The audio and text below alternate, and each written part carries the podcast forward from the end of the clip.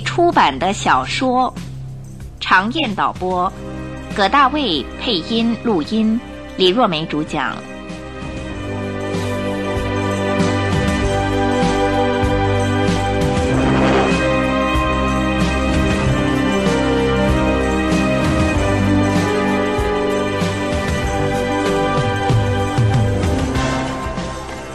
有一天早上，福尔摩斯跟华生正坐在壁炉旁边烤火，忽然有一个身材高大的黑人把门推开，探进头来，板着脸孔看着福尔摩斯跟华生，粗暴而刺耳地说：“喂，你们俩谁是福尔摩斯啊？”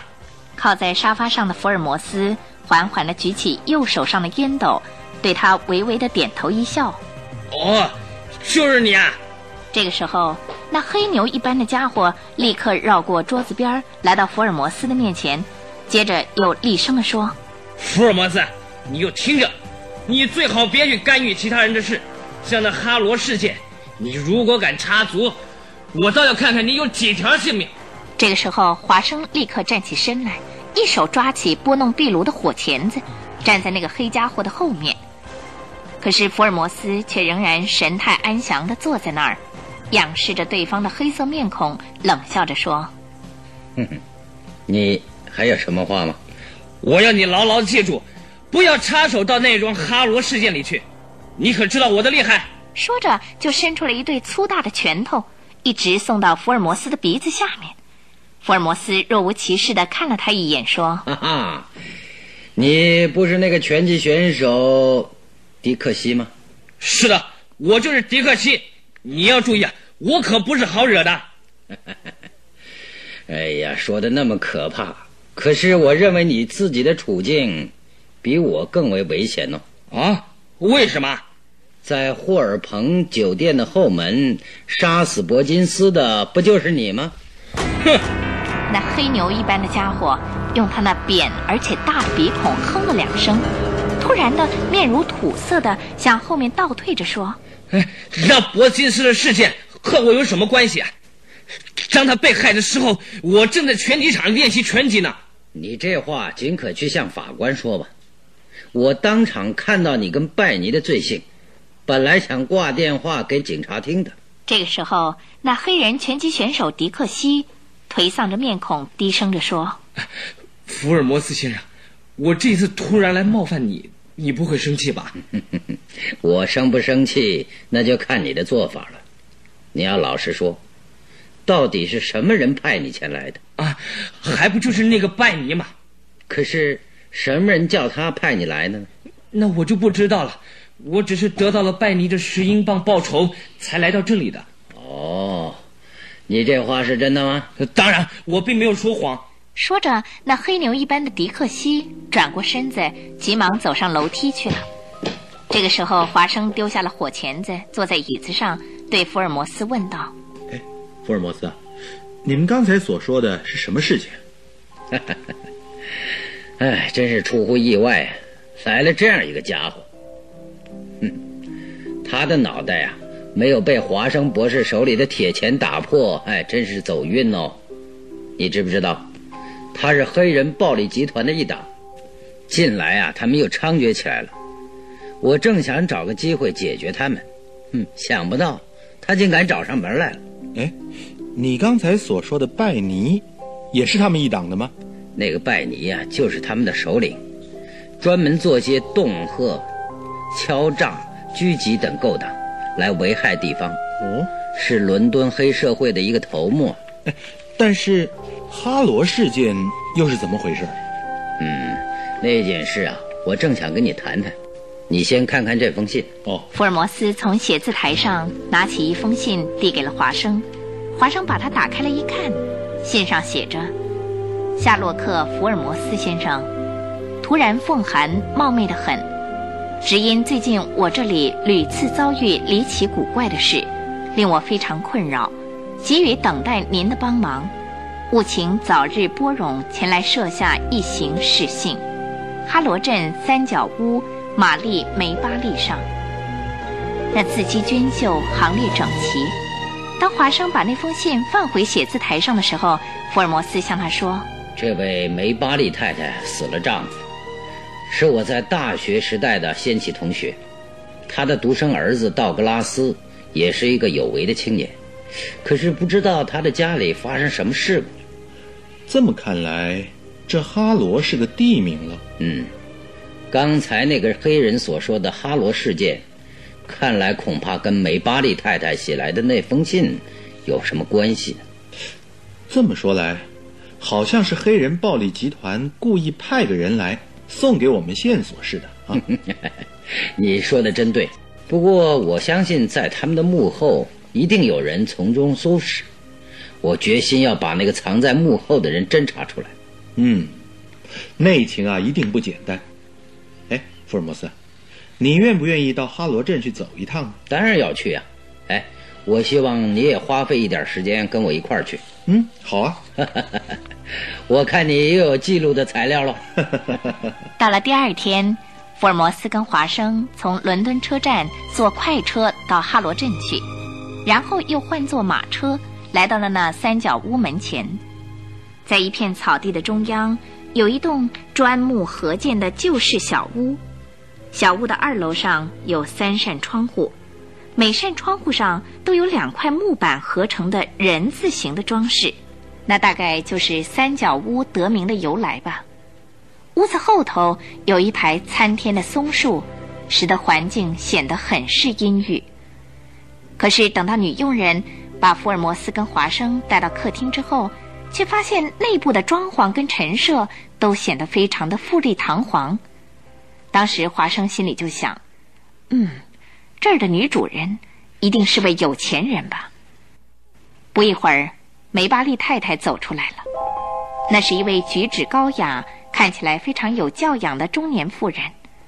福尔摩斯上前跟她寒暄了一番，然后又介绍他们互相认识。当他们在漂亮的桃花心木的椅子上坐下之后，女佣人立刻捧出来一套银制的咖啡用具。华生心里想：“哎，这一定是由也门的摩卡海港输入的上等咖啡，香味儿毕竟是不同呢。”梅巴利太太殷勤地为他们倒上咖啡，一边跟福尔摩斯谈了起来。我想你还记得道格拉斯吧？我怎么不记得？他是个又聪明又英俊的青年人，文学方面的修养也很好。他现在还好吗？他已经去世了。啊？他本来是驻罗马大使馆的馆员，上月二十三号不幸死在那里。福尔摩斯这个时候黯然的低下了头。华生从内心的深处同情着梅巴利太太。人生再没有比失去儿子更为悲痛的了。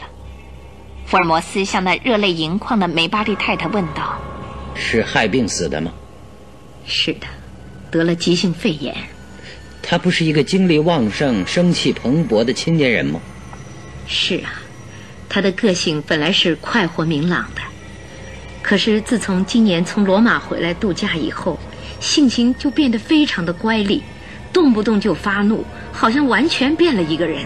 哦，那是什么原因呢？我也不知道。我虽然试探着问过他，但是他总是闭口不答。他多大年纪了？三十一岁。结婚了没有？还没有。我也摸不透他的心理。很多人给他介绍对象，他连看都不愿意看。不过，我现在请你来到这里，并不是为了和你谈论我那儿子的事。只因为最近发生了一件非常离奇古怪的事。哦，那是什么样的事情？接着就是梅巴利太太说出来的一件离奇古怪的事。梅巴利太太住在这栋房子里，平常很少跟邻居来往。在三天以前，有一个自称是房屋买卖介绍的人来到这儿见他。他说有一个买主非常中意这栋房子。如果说梅巴利太太肯出卖，价钱方面绝不计较。因为自从道格拉斯去世之后，梅巴利太太没有一时一刻不再思念着他。如果说能够改变一个环境，未尝不是一件好事情。何况这个人又说在价钱方面绝不计较，所以梅巴利太太就信口说了一个很高的价格。谁知道这个人竟然一口答应，同时还说那位买主希望能够赶快成交，同时他并且愿意把这屋子里的所有家具一块买下来，希望梅巴利太太也开出一个价格。梅巴利太太这栋房子里的家具，都是先夫在的时候所遗留下来的，品质都很精致，于是他也说了一个相当高的价格。没想到这个人说。明天午后的三点，他再来签订买卖的契约。梅巴利太太为了排遣丧子的悲痛，本来就有前往各地去旅行的打算。现在既然连家具都以高价一并卖出，倒也省去了很多的牵挂，所以内心觉得很安适。可是到了第二天，当那个人拿了一份写好的契约，请梅巴利太太签字的时候。他发现这份契约上所写的，不仅仅是出卖他的房屋跟全部家具，并且还包含了他所有的物件。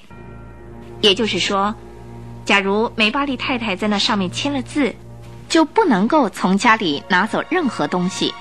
这个时候，梅巴利太太就向那个介绍人问道：“这份契约好像写的不大对劲儿吧？我们所谈的不是只卖给你们房屋跟家具吗？”对方耸了一下肩膀，说：“哪里？不单是家具啊，还包含了家里所有的东西啊。那么，连我身边的衣物跟珠宝都在内了。啊，不不不，那倒不是。不过呢，当你把那些东西拿出去的时候，我们一定要过目。那你们未免太过分了。哎，你不知道，委托我前来买这个房子的人呢，生性很豪爽，可是他有一种独断专行的脾气，只要他中意的东西啊，就一定要全部购买。”不然他就不想要喽。梅巴利太太听到介绍人的这番话之后，心里觉得很不痛快，就想打消这桩买卖。可是那介绍人，梅巴利太太还想继续说下去，不知怎么的，福尔摩斯却举起了右手向他示意。梅巴利太太立刻闭起嘴巴。福尔摩斯站起身，蹑着脚步，很快的往门口那边走去。华生这个时候也感觉很奇怪的站了起来。福尔摩斯握住门的把手，很快的把门打开。只见门的外面，刚才捧进来咖啡的那个身材肥胖的女佣人，正瞪着眼睛呆立在那儿。福尔摩斯抓住了她的左手臂，把她拉进屋子里来。梅巴利太太惊讶地说：“啊，苏珊，怎么了？”那女佣人苏珊颤抖着回答说：“呃，太太，我正要进来问一声，这两位客人是不是要在这里进午餐？”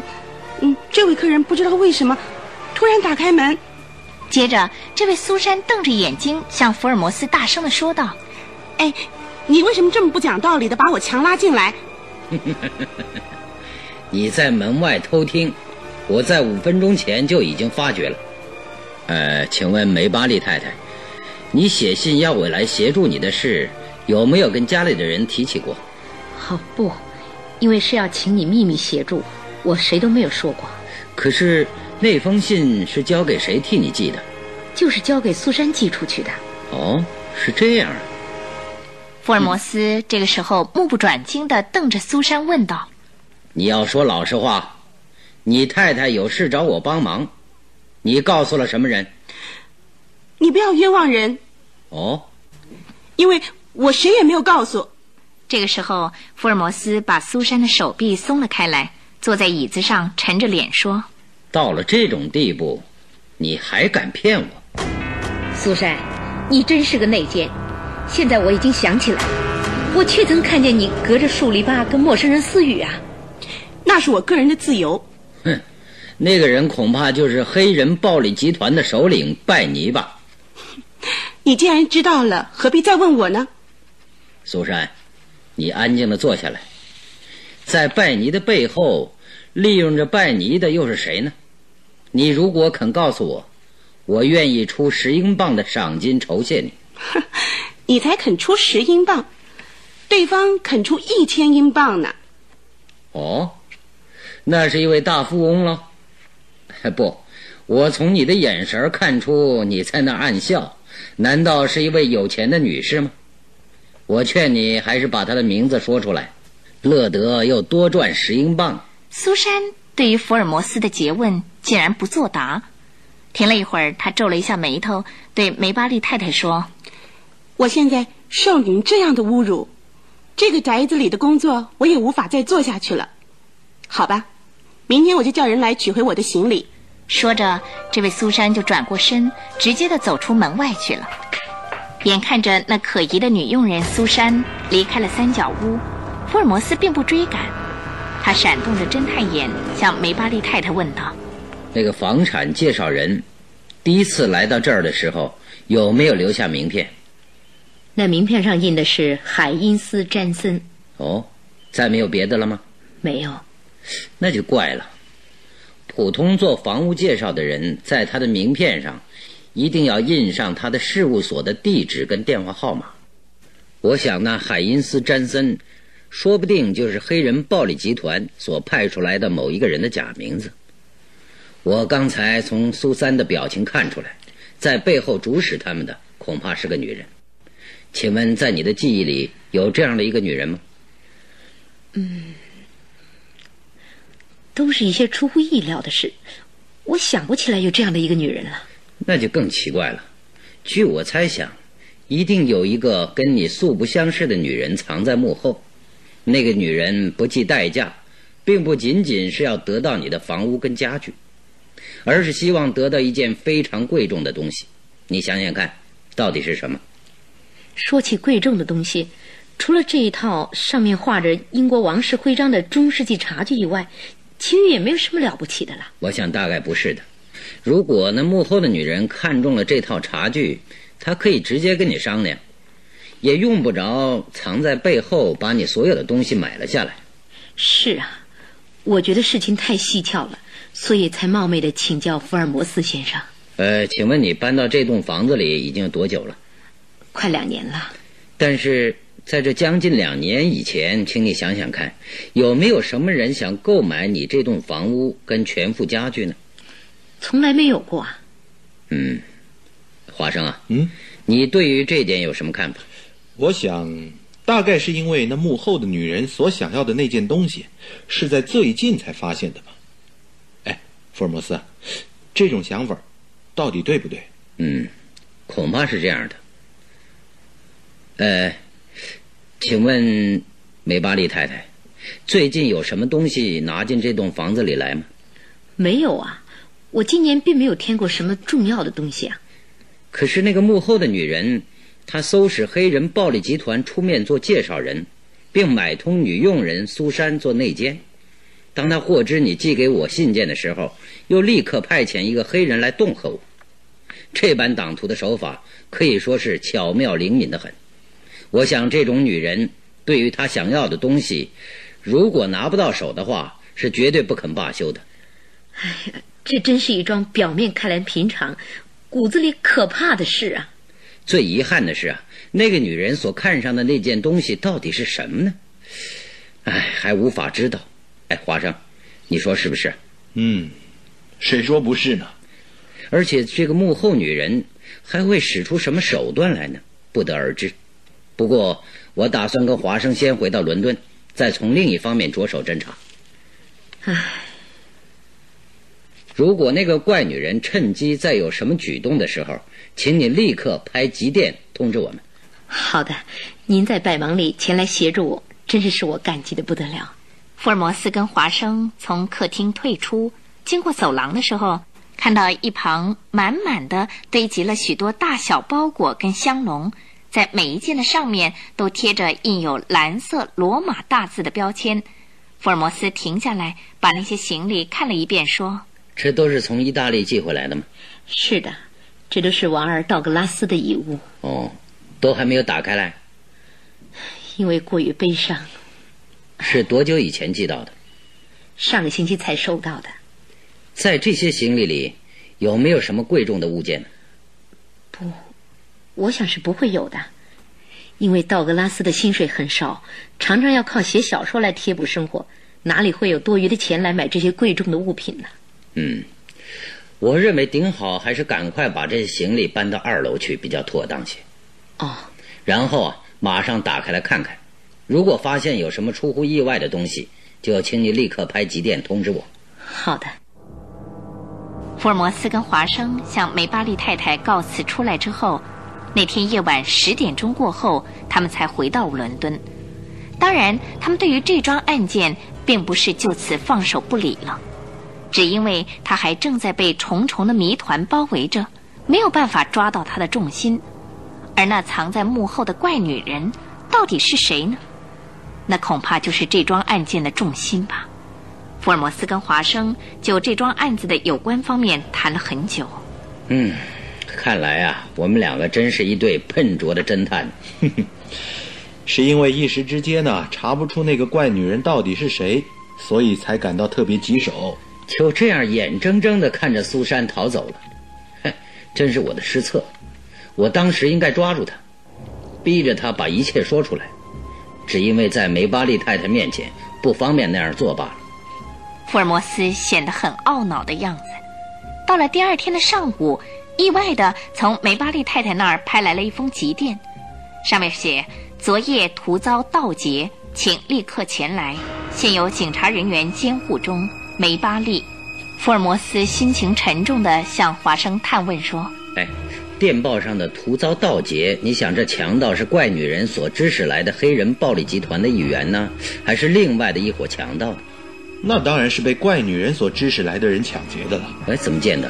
哎，昨天你跟我到三角屋去侦查的事啊，苏珊一定立刻跟他报告。”他因为得知我们已经插手了这件案子，感到时间紧迫，不能不早点下手，所以才连夜前来抢劫的。对，华生博士的判断完全正确。现在我们赶快前去吧。嗯。当福尔摩斯跟华生又来到哈罗三角屋的时候，在大门口遇到了早就认识的苏诺警官。苏诺警官脸红红的，显得非常机警。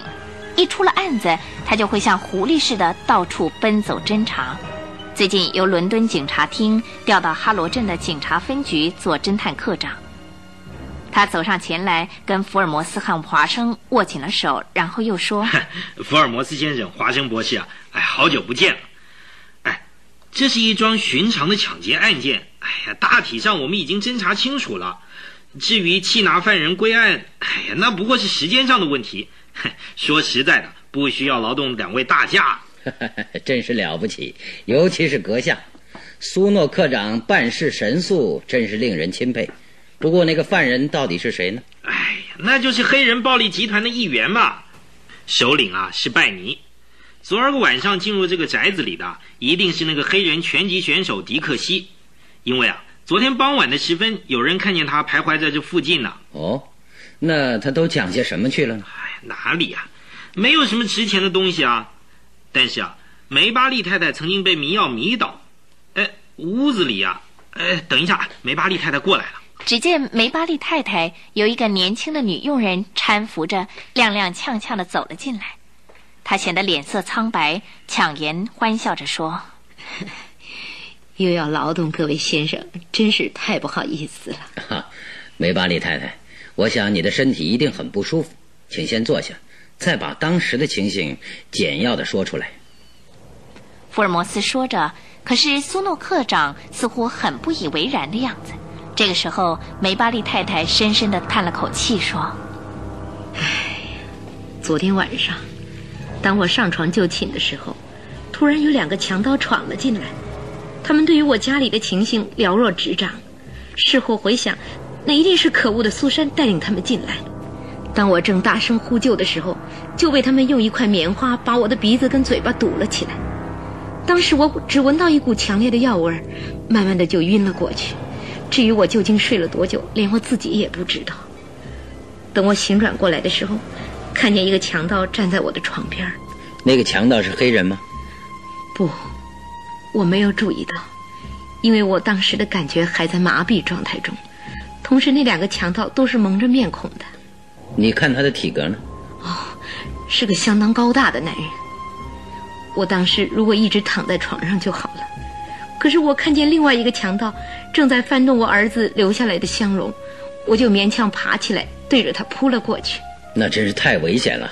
那身材高大的男人就从我的身后对着我的头部就打了过来，当时我就倒在地上，又不省人事。嗨，那个翻动香笼的，就是黑人暴力团的首领拜尼。哎，我已经布置妥当了，要逮捕他只是时间上的问题。至于那个身材高大的人呢，那当然就是……哎，等等，那么以后又怎么样了？那个时候，这个玛丽，她正睡在我隔壁的房间，听到了声音，就打开窗户叫喊，才惊动了警察先生们进来。可是那两个蒙面的强盗早已经逃走了。哦，那么他们抢走了些什么东西？我儿子的皮箱有两只被撬开了，东西散落在地上。不过据我看来，未必有什么要紧的东西，因为我那孩子的手里根本没有什么贵重的物品啊。那两个蒙面的人走了之后，没有留下什么线索吗？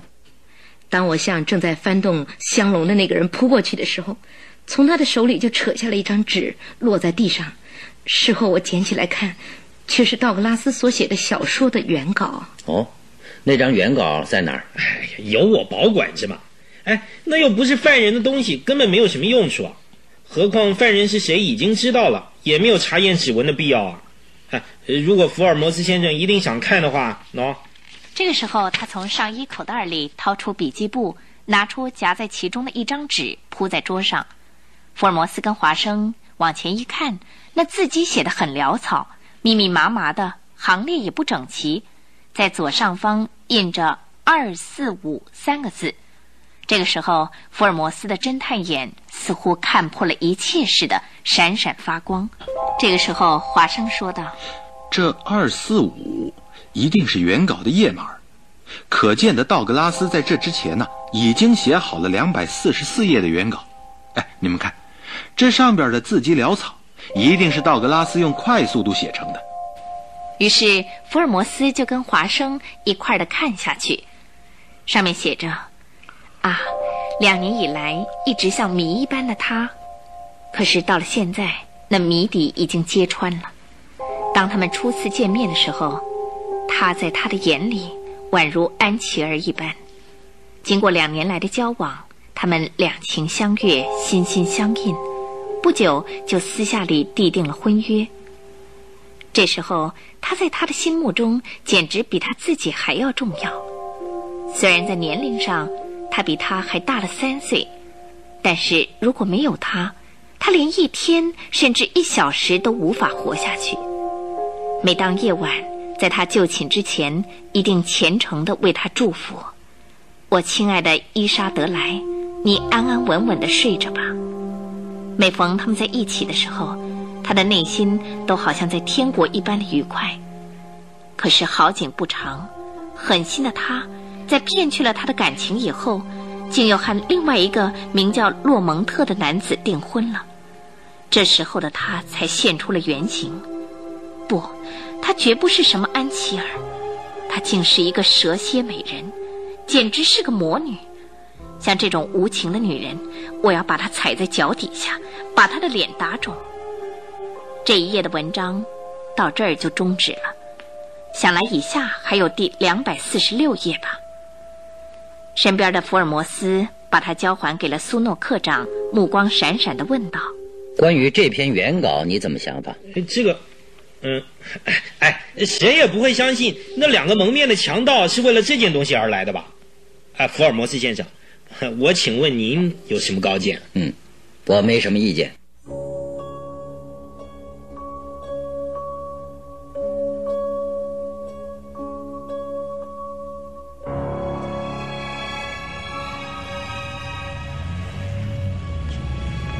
第二天傍晚的时候，福尔摩斯跟华生刚回到伦敦，又从车站坐了出租汽车向库罗布广场开过去。在车子里面，两个人互相谈论着。华生啊，嗯，你看了那道格拉斯所写的原稿，怎么样想法？嗯，那一章啊是第两百四十五页，在那之前还有两百四十四页，而在那么多的页数里，所描写的。当然还是以那由天使变为魔女的伊莎德莱为中心人物。不过，单是由这短短的一页，却也看不出什么苗头来。你想想看，那页稿纸上的文法也很奇怪。最先是写着“他”，等到最后竟写着“我要把他踩在脚底下”。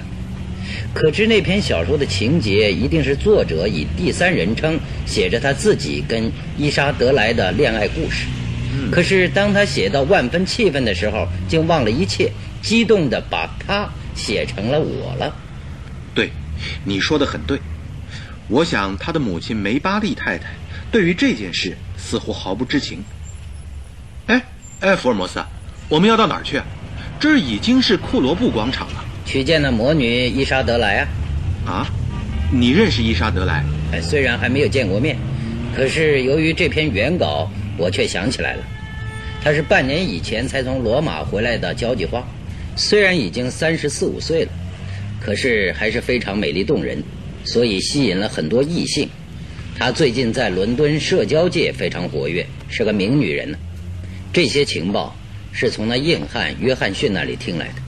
硬汉约翰逊，嗯，华生马上就记起来了。同时，凡是听过黑蛇绅士的听众们也一定会记得吧？福尔摩斯曾经说，约翰逊在伦敦的黑社会里，不论是酒家、夜总会、赌场，甚至出售鸦片的地下烟窟。到处都潜伏着他的势力，他那惊人的本事跟胆量使那些无赖汉、流氓为之发抖。可是从外表看来，他的面孔又非常和善，身材也不魁伟。想不到这一次又由他传达了这件重要的情报，华生真是佩服福尔摩斯的神通广大。接着，福尔摩斯又说：“这位社交界的名女人伊莎德莱回到伦敦以后。”就开设了一间豪华夜总会。那硬汉约翰逊认为值得怀疑，就进行探查，并且把他的身世告诉了我。当时我一点也没有想到，他跟道格拉斯竟有这么一层关系。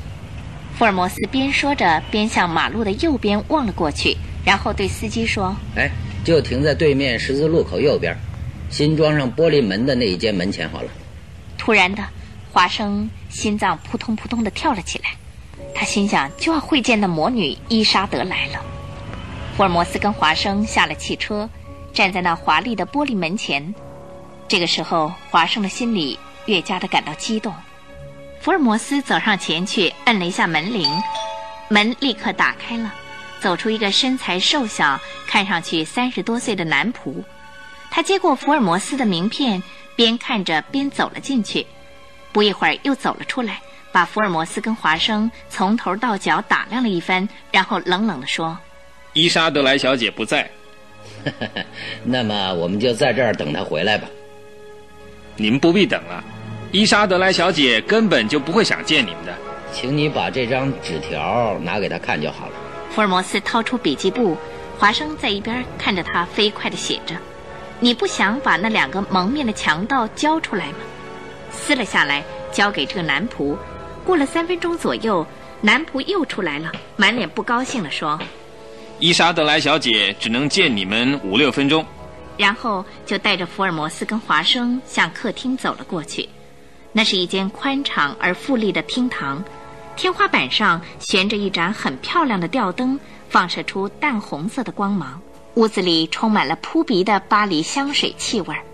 这个时候，从那长沙发上有一个身穿拖地夜礼服的女人站了起来。她的身段婀娜多姿，脸庞艳丽无比。她用那一双令人心醉的眉眼向他们打量了很久，然后娇滴滴地说：“嗯，你们两位不请自来，送进这张字条，是什么意思啊？”说完，就把福尔摩斯那张字条丢在地毯上。福尔摩斯悠然地说。你是个聪明人，还用我来解释吗？呃，可是这一次伊莎德莱小姐的才干却要遭遇到对手喽。哦，你说这话又是什么意思呢？你收买了黑人流氓跑到我家来威胁我，那种行为简直太无聊了。有那种事吗？我怎么不知道呢？那我们就没什么好说了。华生，我们走吧。哎，慢一点，你们要到哪儿去啊？莫名其妙的女人。我们要到警察厅去。这个时候，那伊莎德莱一手拉起夜里服的长裙，走上前来挡住他们的去路，并紧抱着福尔摩斯的手臂。冷笑着的福尔摩斯用左手把伊莎德莱往后一推，那伊莎德莱叫了一声，就直直的倒在长沙发上，喘着气说：“有话不妨好好说嘛。像这样使劲推人，哪儿还像绅士的举动呢？你这样狠毒的女人，推你，把你踩在脚底下也是应该的。你自己想一想，你还有良心吗？福尔摩斯先生，我知道收买黑人暴力集团的确是一件愚蠢的事。愚蠢的事何止那一桩啊！你雇佣拜尼带着他的部下迪克西去抢劫梅巴利太太，他们两个人一旦被警察厅逮捕，很可能把你供出，或者趁机勒索你。不，我不会笨到那样的地步。我老实告诉你吧。这件事除了拜尼跟苏珊以外，谁也不知道。更何况他们两个人都已经得了我一大笔报酬，他们随时随地听从我的指使，就好像是两只忠心的猎犬。这样的猎犬终有一天会反咬你一口的。他们呐，就是到了警察厅或是法院，也绝对不会把我说出来的。可是我跟这位华生博士已经知道了一切，那你就准备承受主谋抢劫法律上的裁判吧。这个时候，伊莎德莱翻动着眼珠子，面无血色。哎，你快把道格拉斯写的原稿拿出来。你看一看那壁炉下面，那两份原稿都已经烧成灰烬了。你们如果一定要的话，就把那些纸灰捧回去吧。福尔摩斯跟华生顺着他的手指望过去，在壁炉的下边，几百页稿纸都烧成白色的灰烬，高高的堆在那儿。这个时候，伊莎德莱用双手拉平夜礼服的长裙，端正了姿势，一本正经地说：“福尔摩斯先生，我愿意把这个经过的情形和盘托出。道格拉斯是我在罗马时候邂逅的一个年轻人，他比我的年龄要小，我只是把他看成小弟弟一样，完全没有想跟他结婚的意思。可是他却自作多情，几次逼迫着我跟他结婚。”哎，所以有一次，我就断然的告诉他说，我从来没有考虑到要跟他结婚的事。可是这个时候，他马上翻了脸，还抓着我的手背，大声的喊着说，问我到底要跟谁结婚呢？那个时候啊，我就老实不客气的向道格拉斯说，我是准备跟洛蒙特结婚的。道格拉斯听了这个话，脸色大变，马上就头也不回的走出了伊莎德莱的房间。从那以后，他就再也没有看过道格拉斯了。经过这一次的事故，伊莎德莱就不想再待在罗马，而返回伦敦来了。这位伊莎德莱是出生在西班牙的，伦敦虽然不是他的故乡，可是，在以前却也曾经来过，所以很快的就打进了社交界，认识了不少人。在伊莎德莱回到伦敦之后不久，洛蒙特也从罗马回来了，本来打算再过一两年就跟他结婚的，谁知道。道格拉斯竟然从罗马寄来了一封信，跟他的小说原稿。那信上写着：“这稿子我一共抄写了两份，一份寄给你，另一份寄给 S.K 出版社，让你这狠毒的女人的原型暴露在世人的面前。”伊莎德莱连忙翻开了一看，居然有三百页之多，里面虽然并没有写出他的姓名。可是全伦敦的人，谁还看不出那是写他的事情呢？假如这本书真的出版了，那伊莎德莱将被世人唾弃，洛蒙特怎么还会肯跟他结婚呢？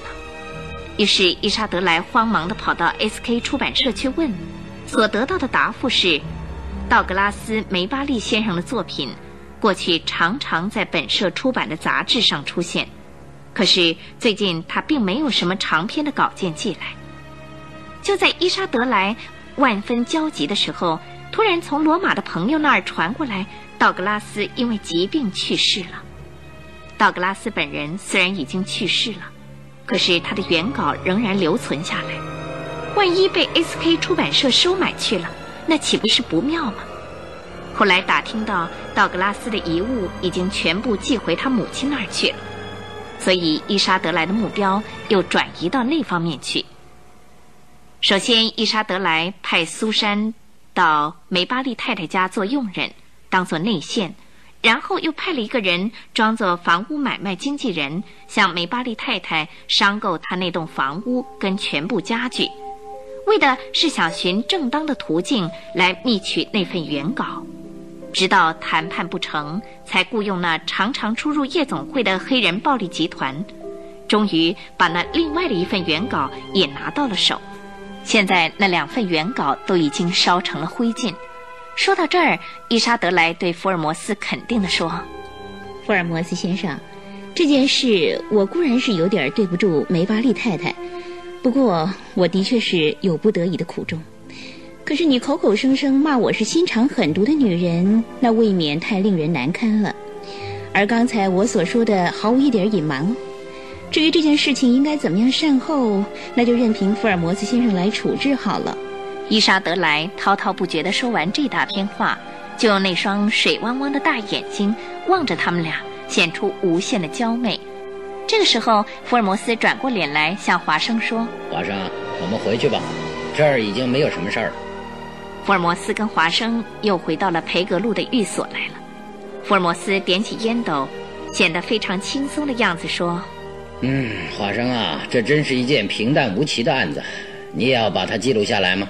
那当然了，经我们所侦查过的案件，各式各样都有，就算是平淡无奇，我也要照实记录下来的。好吧，那就随你的便吧。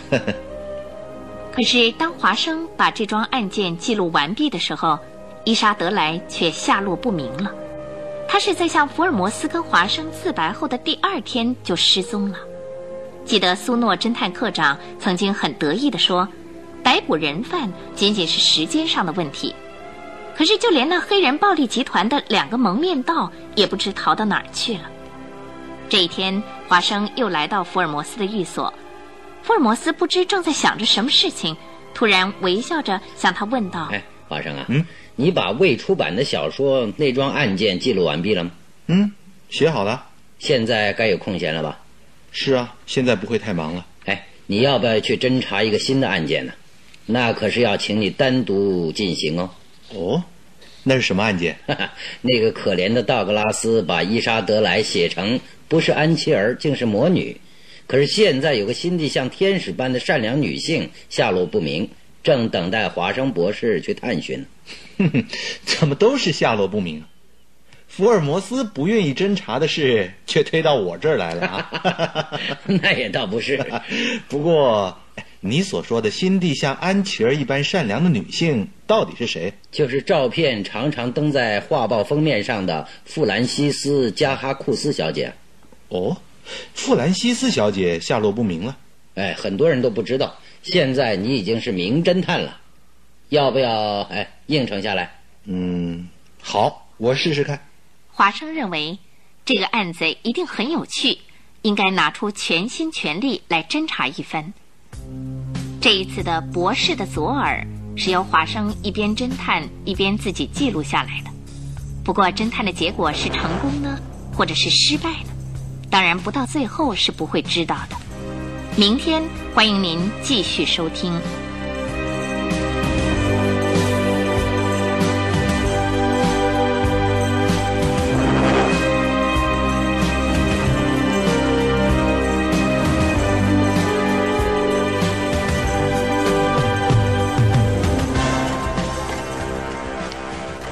未出版的小说，常燕导播，葛大卫配音录音，李若梅主讲。参加播出的有尹传星、李英丽、董志成、董淑珍、常勤芬、王大鹏、王建辉、魏德瑜。谢谢收听。